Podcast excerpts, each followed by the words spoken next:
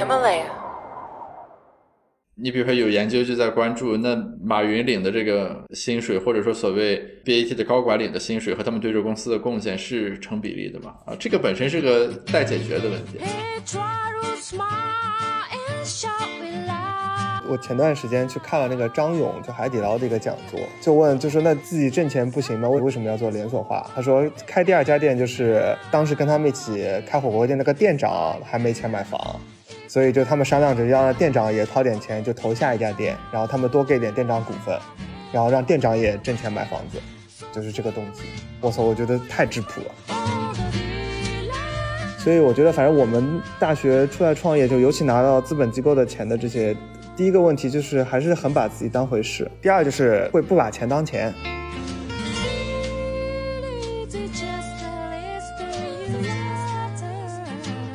Hello，大家好，欢迎收听这一期的子非鱼，我是 Gareth。那么从这期播客开始呢，我们会开启一个新的对谈序列。呃，这个系列的发端是这样的，就是因为一年将近，那么在年底的时候，大家见面，其实总会或多或少的提及对过去一年的反思、复盘和总结。那么二零二零年因为疫情所带来的冲击，其实大家的复盘、总结和反思又会相比于以往有所不同。那么在最近一次聊天的时候呢，我和我的朋友忽然间就想到。呃，我们这一批人，比如说我自己是一一年本科入学，一五年本科毕业，所以说从本科毕业到现在，大概又经过了五年的时间。于我而言，是在高校里面完成了博士学位的学习。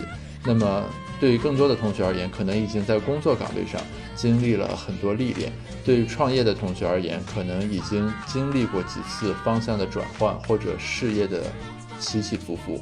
那么站在这个节点上，我们的复盘不仅是看过去的一年，同时也看过去的五年。所以说，这一个系列的对谈当中，我们格外要突出一个视角，就是一种抽离的视角。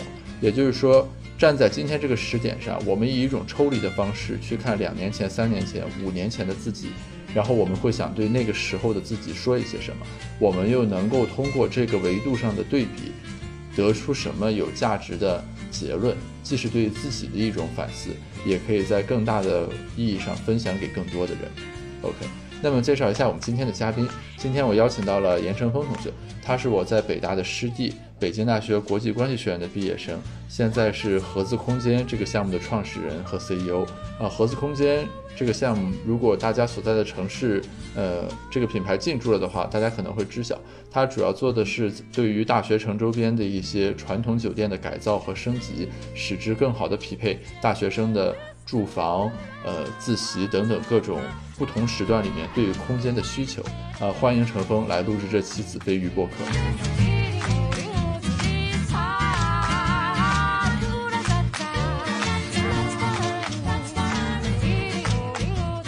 那我们这个，我们把时光拉回到二零一五年还是一六年，应该对吧？我们是，我们是一六，我是一六年年底进围猎嘛。对，那盒子空间是什么时候开始做的？一七年四月份。当时发端是说，就最开始为什么要做盒子，是吧？对，我我觉得当时第一个是，我觉得还是受 ofo 当时正火嘛，一七年的时候。就是呃，创业的发端还是第一个觉得创业是一个呃很体面很体面的事情，就是又好玩又有创造力，有新鲜感还体面。因为当时正好还是 ofo 特别火的时候，啊，这个是一个很大的影响。就这是第一件事情。第二个是觉得当时盒子做的这个方向确实是大学生的一个需求，啊，就是大学生出去不管住宿还是自习，反正都没一个好地方。要么就是汉庭如家这种长得特别破的房间，啊，很标准化的商旅酒店，价格还贼贵，对吧？要么就是自习就只能去肯德基这种地方，很吵。所以我觉得他们需要一个更便宜、好看，然后安静的自习室，然后需要一个这个大家能装逼的一个睡觉的房间。所以我觉得确实是个需求，然后就做。那根据你这描述，你把体面放在第一个来讲，是因为其实它是更底层的因素吗？我觉得在回归到当时的那个为什么选择做买卖这个事情上面，确实是一个很底层的因素。OK，所以具体上了哪艘船不重要，但反正 OPPO 这个当时这航空母舰开的很好，所以说要有一个自己的船，是这么一个逻辑。对，就是你当时就是在从商和从政之间选择嘛。嗯，OK。但是就是 OPPO 让从商这个选择变得光明无比。那一个随之而来的问题就是，应该过了没多久，OPPO 这边这个情况就开始变得越来越差。呃，换句话说，就说我觉得一七一八那几年还是明星互联网公司非常多、层出不穷的一个时代。就 OPPO 那艘船没了，还有好多艘，还有好多艘新船，是吧？所以你心底里有个底层假设，就是你会成为那些船中的一份子。对这个，我感觉今年跟头跌的比较惨，或者今年复盘反思，觉得最大的问题也是这个。能具体说说吗？比如说，就这种心态会让你在什么决策或者行为上发生什么问题吗？我我觉得，就比方说。呃，在实际做盒子这个业务的时候，你会一味的求快、求规模。一个很具体的例子就是，当时我们有个印度的这个酒店竞争对手嘛，叫 OYO 嘛，他融了非常多的钱，他融了四十亿，五十将近五十亿人民币，在做那个国内这些这种夫妻老婆酒店的翻牌，就换一个牌，换个招牌叫 OYO，然后就做了这么一件事情，融了五十亿美五十亿人民币。当时我觉得这个事情非常体面。为为了让自己也变得体面一点，或者是能赶上这艘大船吧，所以我们当时也做了很多这种什么中小型酒店，不管它处于什么位置，对吧？就什么机场的，甚至什么城中村的这些酒店的翻牌，就是会根据一些一些体面牛逼的竞争对手去决定自己的实际的打法。但这条路最后被验证是错的，因为第一个就是他烧了五十亿，OIO 死了，这个在中国的业务。然后第二就是这个业务导致我们自己也亏了很多钱，就我们最后没有 focus 在我们最擅长的，就我们自己做的最好的赛道里面，我们也开了很多非学校的店，然后做了很多垃圾的产品，就是房间质量特别差的，就不改造的，所以这就这笔就亏了很多钱。哎，这个其实很有意思啊，其实意思是说，呃，竞争对手双方。它其实行为会互相影响，或者某种意义上其实形成镜像的策略，对吧？就是你搞我也搞，你你就类似于 OPPO 和摩拜当时就是，比如说他要有红包车，那你肯定就要有，你不可能不跟。但其实就是两边这个柱不停的往上压，压到最后会发现，其实这从一开始这就有问题。比如说这种打法，你你看在单车市场里面差别，其实无非是说最后摩拜找了一个卖家，OPPO 没找到，对吧？那如果摩拜没找到，比如说当时是把 OPPO 收了的话，其实摩拜就变成。现在 OPPO 这个情境了嘛？对，但共同的问题其实是说，就是竞争本身，双方在互相模仿的和追赶的过程中，其实会偏离。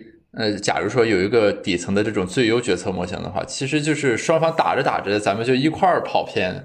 对我，但我觉得这跟 OPPO 和摩拜的呃例子可能不一样。首先就是我其实不太知道 OPPO 和摩拜当时他们打的过程是什么样的，就有可能他们。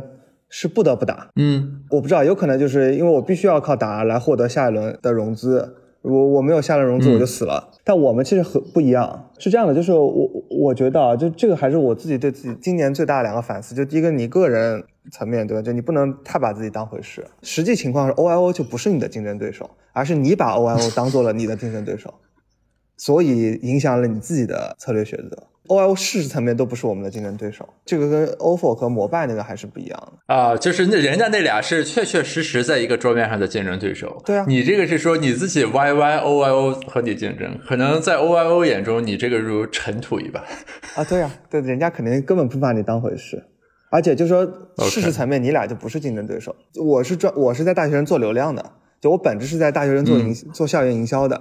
对吧？以及就我在大学周边做这种所谓的酒店自习室这种第三空间，OIO 是叫做什么全行业酒店升级，本质上是两件事，我觉得。嗯嗯嗯。啊啊啊！但是就是恰是我，比方说这个和我最开始选择做买卖这个初心其实差不多，就是我觉得这是个体面的事情，所以 所以我在就是做很多选择的时候，还是会把这个放在就会放在一个底层的考虑里面。对 OIO 的模式更体面，对吧？因为它要融了五十亿的钱。所以我要把它当做定的时候会往那儿靠，而恰恰就说，就这个路根本不是我擅长做的事情，我擅长就是在大学周围，就是经营这种大学生特殊的住宿自习的需求，哦，然后做自己的流量。嗯嗯嗯。第二个就是企业就是做一个买卖嘛，大家一个团队也还是得在自己最擅长的细分领域先先把它吃透嘛。因为盒子是一个很线下的业务，他开店是很线下的开店的逻辑，所以就是你要想清楚你在哪些具体的点位上你能够做到资产效率运营最高。最后我发现就是盒子就是适合是做大学城的周边的物业，而且在大学城这个赛道里面没有人能跟我们竞争，就这个就是我们最擅长的那个细分市场，那就应该先把它打透，而不是说先想就特别贪心想去做什么什么商圈的酒店啊，什么机场的酒店，就企业也是要聚焦，企业不能把自己觉得自己无所不能，把自己太当回事。哎，那所谓的大企业在起步阶段都是遵循这种逻辑吗？你比如说头条，其实不一定。对啊，我就想问这个问题嘛。那所以说是什么呢？充分认识到了自己能力有限。对，就是今年反正最大的变化就疫情对于我们线下业务影响很大嘛，随即就是把自己的很多幻想都都打没了。你就会发现这个世世界大部分东西你都不可控嘛，对，就能力有限，你没你想的那么无所不能。所以这就是一个经典的一个变化的认知。我我觉得啊，就大部分买卖还是会遵循，就是现在一个细分行业垄断，再慢慢做起来这个这个规律的。很多行业都有自己的垄断史啊，比方说那个牛奶行业、水泥行业。比如说呢，那比如说在牛奶这前提下是什么意思？什么意思啊？你指的是说，比如说蒙牛是做牛奶发家的。然后，当我把牛奶做到很好的时候，比如说就剩下我和伊利、光明这几家的时候，蒙牛再开始做一些什么饮料、茶饮、乳制品，什么是这个意思吗？就等于先纵向把这个打穿。蒙牛就是在一些北方的城市，把市场占有率先做到百分之七八十，就做的特别透，然后再慢慢做什么全国的布局和扩张。最终你还是有一个，你要么有个拳头产品，要么你在一个地方能能垄断，你才能你再想下一步。OK，所所以你这里所谓的在一个细分领域做到最好，这个领域既可以是 base 在业务上面的，也可以是 base 在区位上区位上面的，对吧？就我做南边，你做北边，比如说我先捍卫住了一个市场的基本盘，咱们再说剩下的。对的，对的。哦，这其实是美团的逻辑，对吧？就是在那个百团大战、千团大战的时候，是美团其实是 follow 这么一个路线。是的。呃，好像最开始集中在二三线城市吧，二三线城市先垄断，就不打一线城市。这这个在经济学上是有逻辑的，对，这个在经济学上的逻辑是在于不同的地理区位上，呃，你的这个服务就是凡是和线下相关的，你不管是什么供应链、配送诸如此类的这个东西，它都是相对隔离和隔绝的。呃呃，但反过来说，就是刚才我们所说的那种在地理上吃透一个市场再去扩展的这个逻辑。呃，对于纯线上的服务什么的就不适用，对吧？你比如说新浪微博就不会出现什么我先做中国南边再做北边这种逻辑，因为你那个就是空间阻隔不是一个实质的障碍嘛。但是凡是和线下有关的这个逻辑都是适用。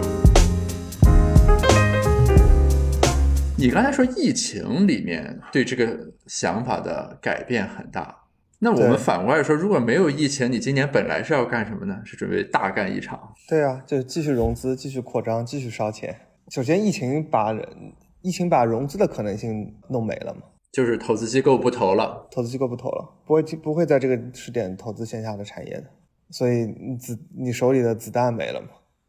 然后你会发现啊，你原来你的业务原来那么亏钱，也不可能下一步融钱和扩张了。所以是那这个逻辑链条是在于，因为疫情使得融资没有办法继续。然后把你原来的各种问题暴露出来，或者说原来通过不停的扩张融资这个手段掩盖的问题，现在变成了一种实质上的问题。是的，那某种意义上来说也是个好事情，对吧？呃，我是今年挺感谢这个疫情。它其实这是倒倒逼机制嘛，等于是。对，是个倒逼机制。我最开始疫情的变化就是先个人减肥嘛。对，因为那个我们二月份到六月份全国的门店都开不了业。最开始是因为政府不让开业，后面是大学没开学，都开不了业，也没事情可做。第一步就是先让自先让自己变得健康一点，因为就前几年太胖了，根本不关注自己的健康。那你减了多少斤？就减了四十斤。哦，我我刚才以为你的减肥是比喻，指的是说你裁员以及关掉了一些店，原来你真的指的是 physically 你你自己在减肥。对，就最开始是因为个人减肥，然后再想企业减肥嘛。对，就是把企业变成一个健康赚钱的状态。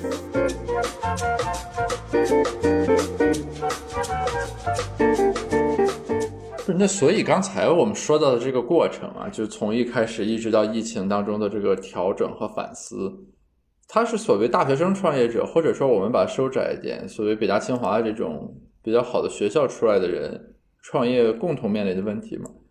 因为我不知道其他企业是什么样，我我和身边能接触到的创业者聊的时候，好像大家普遍要经历这种呃路径。我觉得会有两个问题，对，就是我们这种，我觉得有可能是北大创业都会有的问题。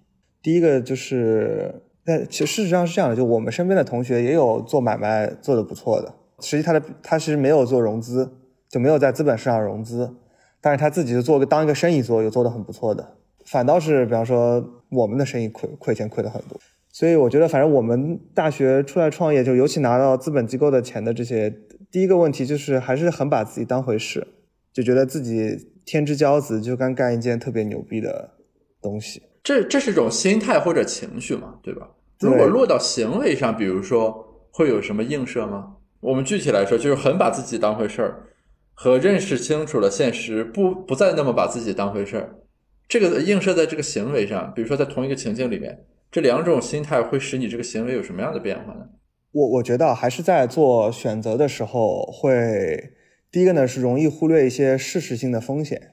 我不能说是事实性的亏损啊，就是第一个是忽略事实性的风险，对，第二个可能会高估自己未来的收益，反正这这两这两个环节都会有。我举个例子，就是你你打牌的时候，觉得自己天之骄子，就是觉得手里比方说是一副一个对子或者是一个顺子，就觉得自己能翻牌，可能别人 手里的牌比你更好，但但但是你就觉得你自己能翻牌，所以错失了当下的最优决策。对，有可能当下最后决定你就把这把牌放掉。打德扑的时候就是这样。OK 啊，这个我能理解，这是行为经济学里常见的例子嘛？就比如说，其实这个东西概率就客观来说，比如说咱扔骰子，那个三以下和四以上就是五五开。但是当你这个是，比如说你认知有偏差的时候，你就非觉着我有百分之八十的概率我能扔出个三来，比如说，对吧？就是等于是你主观上认知的这个概率和这个客观的事实是有偏差的。呃，同时因为你上头了或者你的情绪的原因，你不去校正这个偏差，然后你就在基于这样一个你自己臆想的概率去做优化，对，活在想象里呗。于是最后，对，发现这个是有问题的，所以这个容易跟头跌得很惨，就未必是可能做很多失败决策，就有可能最后会会会摔跟头，就是你忽略了这种风险会导致你有很多的亏损。嗯，这是一个就我们创业的一个问题。第二就是会不把钱当钱，就是在你。在你选择做买卖的那个因，就因果嘛，就在做你选择做买卖那个因上面就没有挣钱这个动机，就这个也是一个问题。所以就是发端其实创业是为了体面，于是在这个过程中就没有把目标锚定在钱上，然后忽略了商业的本质就是为了赚钱。结果干着干着发现钱不太够了，你才猛然反应过来。对，换句话说，其实要有基本的生意经。就我到现在也不会觉得，就说你把目标放在赚钱、赚多少钱这件事情上是合理的。因为这样的话，事情一定做不大，就机会是很多的嘛，就你会做很多投机的选择。嗯嗯，对，所以所以这这个跟佛教其实讲最开始，我一直没有理解为什么就说那个佛教的修行最开始要发个大愿，因为《金刚经》都说就是就善男子善女子如何安住其心，就是说先是要发大愿，然后你再想要什么安住其心修行这个东西，就其实我一直不理解发大愿是干嘛的。呃，其实最开始也不能理解为什么一个企业还要有愿景和使命。嗯，但是我我后来觉得，就是说，如果你企业单纯的就是我们一起做买卖，单纯的目的是我们把目标定在赚钱上，还是不容易把这个事情做成。就是你会在这个过程中，你有很多投机的选择。所以最好的方式其实是，就是说，第一个呢是这个事情对别人有价值，就你想清楚了这件事情对别人的价值是什么。第二呢，就是你还是把钱当钱，把钱当钱就意味着你有基本的生意经，就你别让自己亏钱，就是。我觉得在最开始有这两点缘起吧，我觉得有可能是慢慢能把事情做起来的。那你刚才说的这个东西很玄幻，其实是很玄幻，就很难有事实验证，就是等于有点像战略上和战术上那种感觉，就是说你不能过于执着于钱，对吧？因为那样的话可能就会导致你做不大，对吧？你就容易投机啊。那有可能，比如说我现在把投资款拿去买理财，比我用于经营自己的业务更赚钱。就有一些诸如这种的这个东西，但是你又不能抛开钱，对吧？因为这是你的硬约束，那没钱企业就挂了。对你又不能不赚钱，就是这个道理。呃，我我我觉得就是做买卖这个事情其实挺考验人的，就是挺拧挺拧巴的。第一个是，就是说，这是你在战略和战，这这这不能说那么大的词，就是你你要有一个愿望，对你要有生意经，但你也不能就钻钻进童颜里面。就你包括就说对人，其实也是一样的。就首先就是你看到那些把生意做大的这些人，就本质上都是很自负的人，觉得自己天下无敌，然后有非常大的野心。但是呢，同时就像最开始说的，就他他又不能太把自己当回事。但如果从这个角度来说的话，这些人在内心深处不会面临一种很撕裂的张力吗？就等于是说，你一方面有很强的这种自我的期许和认识。另一方面，在具体操作过程中，你为了商业价值的实现，你又不得去做一些放低身段、很委屈自己某种意义上的这样的一些事情。那这两种感觉不会在这个人的心里形成一种很激烈的这个搏击，或者说类似于那种左右互搏的感觉吗？我觉得就是最后的状态啊，应该他不会有搏击的这个，因为有搏击就意味着你还是对自己有执念，还是把自己当回事。呃，我觉得最后。这个状态其实可能是个极度理性的状态，就就事论事，就这个事情需要我干嘛，我就我就怎么做。你就你把你把自己的情绪和你自己愿不愿意做这个变量，就把它去掉嘛。哦，那这就非常经济学了。其实就是说，我的任何决策和行为剥离了情感色彩和情绪的影响。其实对，就剥离你个人，对吧？就是就是说我当前这个决策，比如说我要去做一个什么事情，我要见一个人，或者说我要去说一番什么话，这个时候这个行为已经剥离开了。我喜不喜欢这个人的性格？比如说啊，我的性格决定了我想不想说这番话，就诸如此类的这个因素，其实都被抛出去了，是变成了一个纯粹的理性架构。就是说，比如说在当下，我要最大化我企业的这个经营的各种结果，OK，然后倒着推出来，这是其中的抓手之一，于是我就去做了，就已经变成一个这样就是所谓 rationalize 的这个框架了。对，那你你到达这个阶段了吗？那那且没呢。就我我是我是今年因为看到一些优秀的生意人，我觉得他们身上确实是有这个特质，挺厉害的。这些人的学历是怎么样的？其实跟学历没有太大的关系，大部分人都没有读过大学。不是我我的意思就是说，高学历可能在这个维度上是个负面因素。我觉得大概率是个负面因素，对吧？因为你很难过面子关嘛。对，因为你高你高学历意味着你过去的成功经验比较多嘛，所以你很容易执着于自己原来的成功经验，觉得自己是一个百里挑一的人。其实这启发我一点就是说，可能对大学生而言，比如说在我们原来的认知里面，大家对自己的比较优势和缺点没有一个很清晰的认识。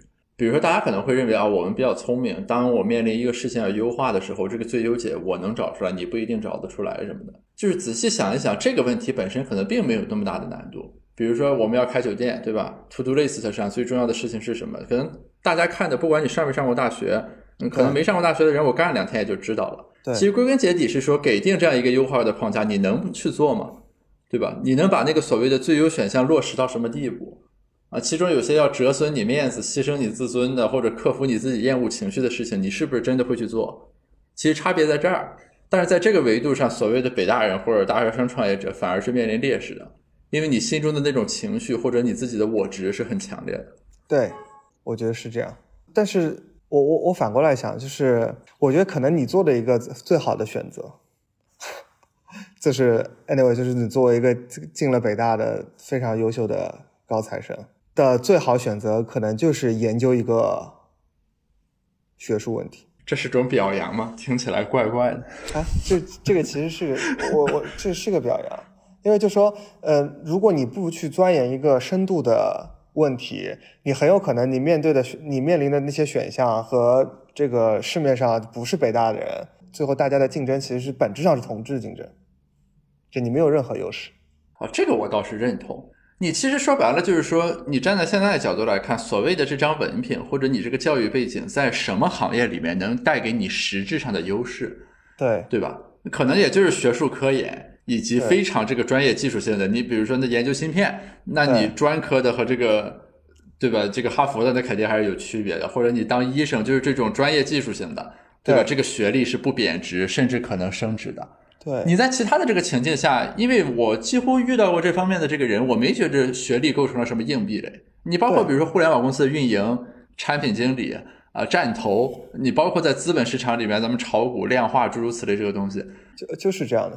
这就是我记得有一次嘛，咱不是当时讨论说不读书的人怎么赚大钱，对吧？你最后得出来的结论，其实说这个问题本身就是个稻草人谬误，就是谁规定这个读书和赚大钱要有联系的？对 对吧？所所以说不读书怎么能赚大钱这个问题本身，其实你有一种很先入为主的巨傲姿态。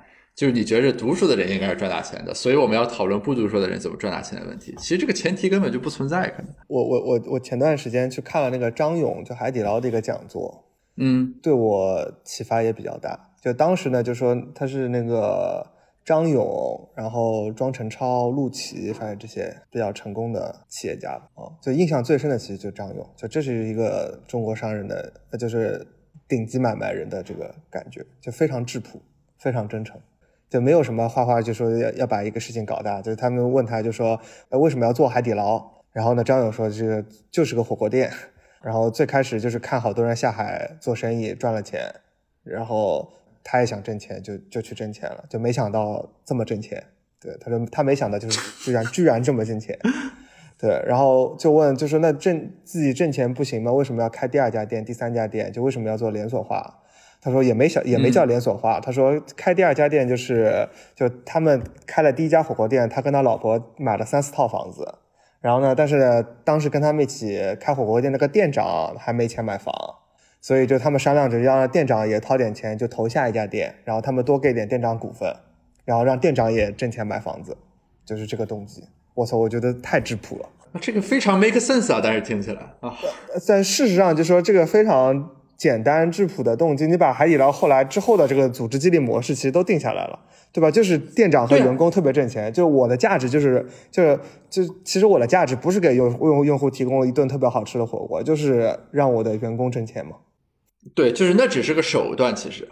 对吧？核心是说我要让这个大家挣钱，而且你看人家这个延伸的这个逻辑，就是它其实没有那种很复杂的。比如说，咱如果啊，你找个搞互联网的人或者什么行业分析师来讲，他肯定开始讲什么这个火锅店，对吧？这个成本结构、收入模型是怎么样的？所以他应该比如说连锁化是怎么怎么样的？海底捞在哪方面做得好什么的？就是说，你从外面去剖析的这个逻辑，或者你以为你搭了个理论框架来解释这个东西，其实人家身在局中的这个人，对吧？根本就不是这么想的。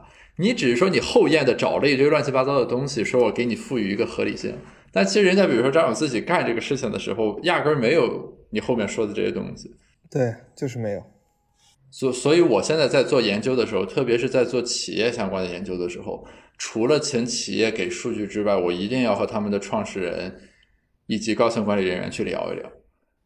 就是我我有很多时候就会发现，就是你想的这个那个解释。其实跟人家那动机压根没有关系，或者说只是一种耦合啊，就是你解释是这么解释，他刚好也这么做了，于是你觉着哎呀，我这说的是对的。其实人家压根就不是那么想。而且就是我不知道，就是从我今年接触的这些，我觉得做的很大的这些买卖人来看啊，大部分人做生意的动机都非常的质朴。那他们会有一些类似于这个改造世界。什么创办一家基业长青的企业，就一些这种愿景嘛？对他们而言，我接触的人也没有，但是就是在抖音上看到的，比方说马爸爸什么的，就好像听起来是这样的人。你信吗？嗯，我底层可能是不太信的，但嗯，但不不知道吧？就这个世界肯定有很多很多奇奇怪怪的变量的，总会可能有这样的人成功。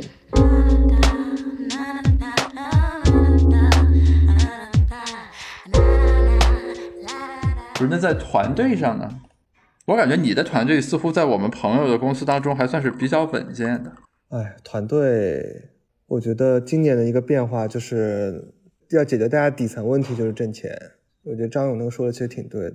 OK，那具象一点说呢，就是你你本来以为大家聚在一起是为了一个崇高的使命和愿景。对我本来觉得大家是为了把这一件事情搞成，但是呢，最后发现就底层你还是能带着大家赚到钱，或者能看到赚钱的希望。因为是这样，就很好玩一个。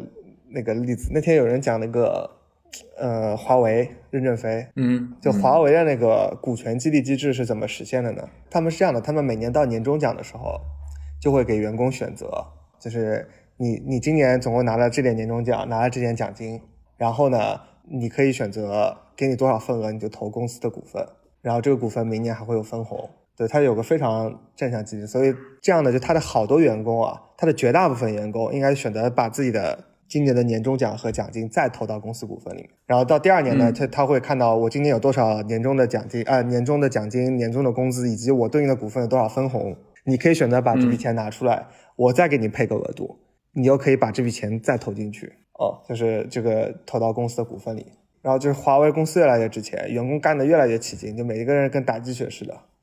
但是这个事嗯情，就是我在想，我的工我的团队肯定干不了，肯定做不到。就我说现在这个阶段说，我给你五万块钱现金，然后呢，你这个有做，主要是业务不赚钱。华为就是我操，大家所有人都知道华为的业务太赚钱了，对吧？然后这个公司账上有非常非常多的钱，所以那自然就把这个钱扔进去了。所以我觉得，就是今年带团队的一个底层变化，就是这个事情啊，就是你不能说大大家单纯的忠于事情，就是大家还是得能看到挣业务挣钱的希望。啊，这个是很有意思的。就经济学里面研究过这个问题，咱们其实在现实中也实践过。就是同样一个东西是否以钱来实际的执行，大家的表达是不一样的。比如说，你要问你的员工，大家是否看好公司的发展，大家肯定都说我看好，对对吧？但是如果回到刚才那个情景下说，现在年终奖你既可以投公司的股份，也可以现在把现金拿走，请问你怎么办？那如果你真是看好公司发展，你肯定应该把钱变成股份嘛，对吧？因为对那个长期的收益是够大的。对，再再比如说那减肥的例子，就是相不相信你能减肥成功？大家都说我们相信，相信对吧？那我们现在拿钱来赌一赌，大家就不赌了。对，反正所以团队上第一个还是得让大家能得能挣到钱，对，这个是一个底层的东西。你之前没有这个认识吗？之前我我会我真的是单纯的觉得就是可以忠于事情的，就我们把这事情搞成了，大家就能分钱了。你你公司员工这么多的情况下，你认为大家都会忠于事情吗我觉得关键员工吧，你剩下员工就是挣工资的嘛。。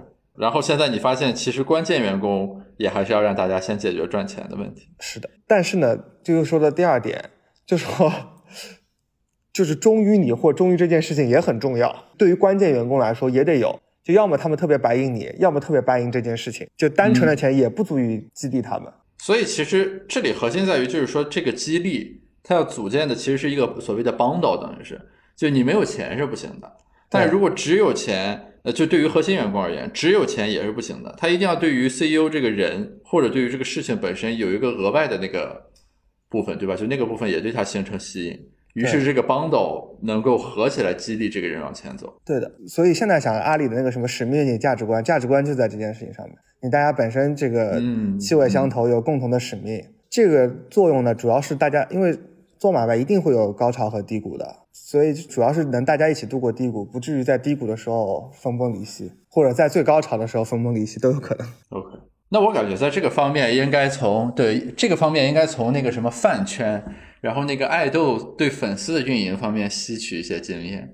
对，就是我我我最近有一个很有意思的这个事情啊，就是每当这个明星发生这个负面新闻的时候，我就会去这个明星的超话里面去看一看。你你就看的就是说，当这个负面冲击来临的时候，比如说很实锤，什么这个男爱豆谈恋爱了，或者是这个女明星发表不当言论了怎么样的时候，这个粉丝因为他本身对于这个爱豆本身的那种人格上的那种向往或者说崇拜啊，然后就会睁着眼说瞎话，然后写出来一些洗地的诸如此类的这个东西对啊，就这个部分其实是很重要的一个东西。我反过来想，就说最后一个，我只能说一个合理的老板和关键员工的关系不能差的太多，因为是这样的，因为实际你你是你实际你做事情的人还是得还是那个你的你的你的关键员工，他们需要有明确的自己判断事情的能力。其实你最好找的关键员工还是能跟你吵起来的，因为你不能保证就你的选择永远是对的。但这个你回过来就是说，还是基于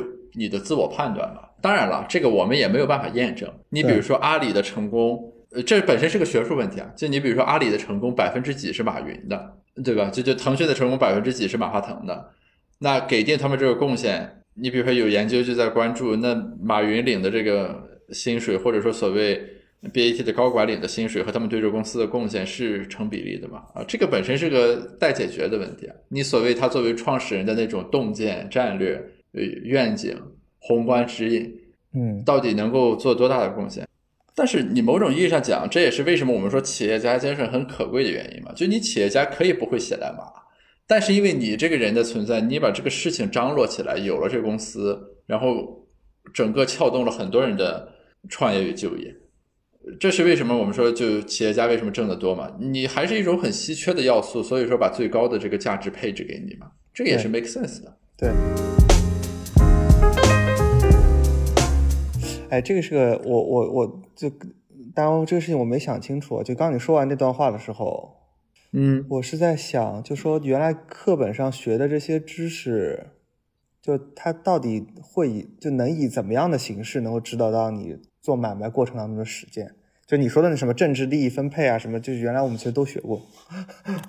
我我我我我 exactly 现在就想问这个问题，就你那专业对你现在到底还有任何意义上的用处吗？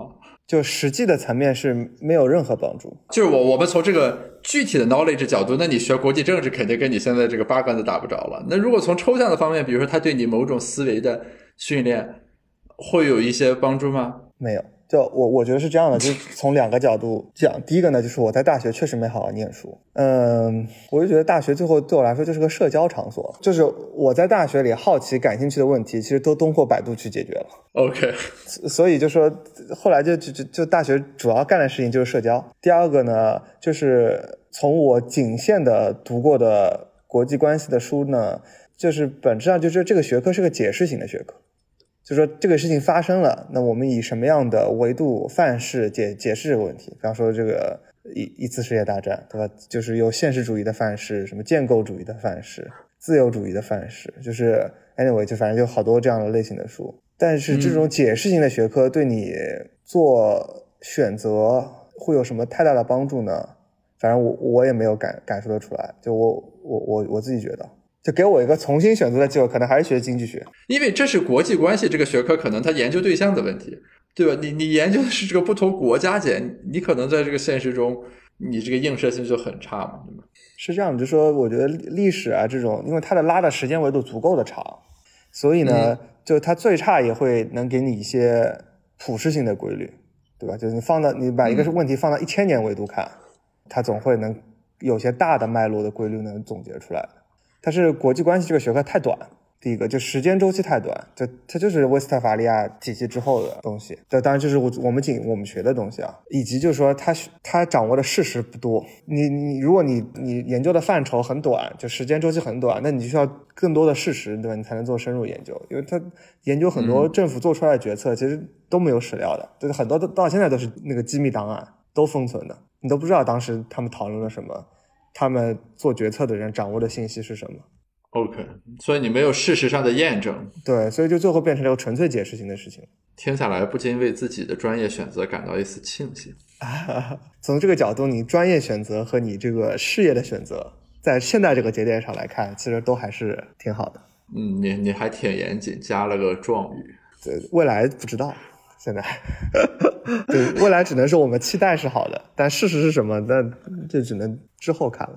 你看，这种对事实的强调，其实就是过去几年里你的变化之一。比如说，如果我说我们两年前录这期博客来聊这个事情的话，“事实”这个词就不一定会出现这么多次。对，那那因为实际的业务是没，因为你业务是得靠人做出来的，对吧？对，因因为在那个时候，我们其实更多的还是概念。对。对吧？或者说一些那种感受的描述，比如说难、容易、状态好、不好，就一些诸如此类的这种表达和词汇。嗯，但你站在现在，其实我们就会有一种很强烈的意识，就是说，当我们说一个词的时候，我们要明确它在指代的是什么。对，对吧？比如说，所谓我最近很难，那你难在哪儿？是说业务增长有问题，还是融不到钱？那同样，这个对对我做研究也是一样的啊。就你要早两年，我们说讨论一个研究的时候，那可能就是也是说的是一些很虚幻的东西。但现在你我也能很明确的，就是把它说出来。比如说啊，是因为数据搞不定，还是统计方法有局限，诸如此类的。我我是觉得，如果我们就是啊，借助这个年末、明年年初搞一搞这个什么过去五年来或者几年来的这个复盘，我觉得对事实的关注和强调，可能是大家共同的经验教训之一吧。对的，嗯，呃，这个变化就是有事情可干了嘛。主要的变化是对，就你原来大学里做的东西就是想读说？动作就这几个，你你后来你发现你有现实，你要比如以学术研究，你要出个 paper，要接要接受，对，就是要接受市场的检验，市场的检验，对，就就跟咱之前聊过一个话题嘛，说你的优势是什么，那你就要去问，比如说我给你干什么事儿，你愿意给我三万块钱，对，对吧？这个事儿你为什么不找别人去干，对吧？你会愿意找我来干，为什么你愿意给三万？然后这就叫所谓经过市场检验的优势了。你如果以这个标准来看，那大家之前说的很多那些东西，什么个人的兴趣爱好特长、优势长处，其实你都是虚的嘛。对。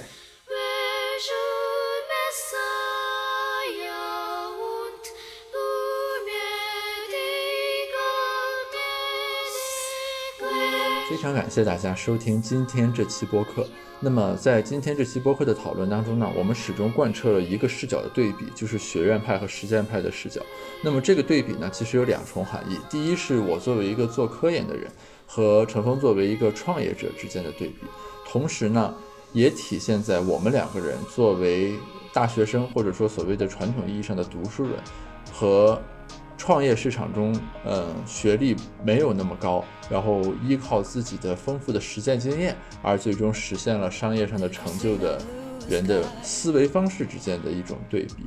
那么，希望这两个维度的对比能够给大家以启发，并且引发大家更多的关于自身的反思和思考。好，这期播客就到这里，谢谢大家。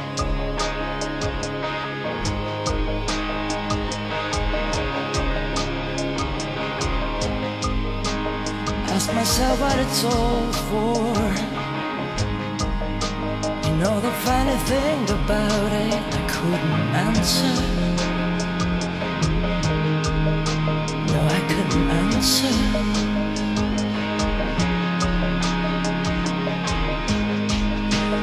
Things are turning deeper shade of blue. And images that might be real, maybe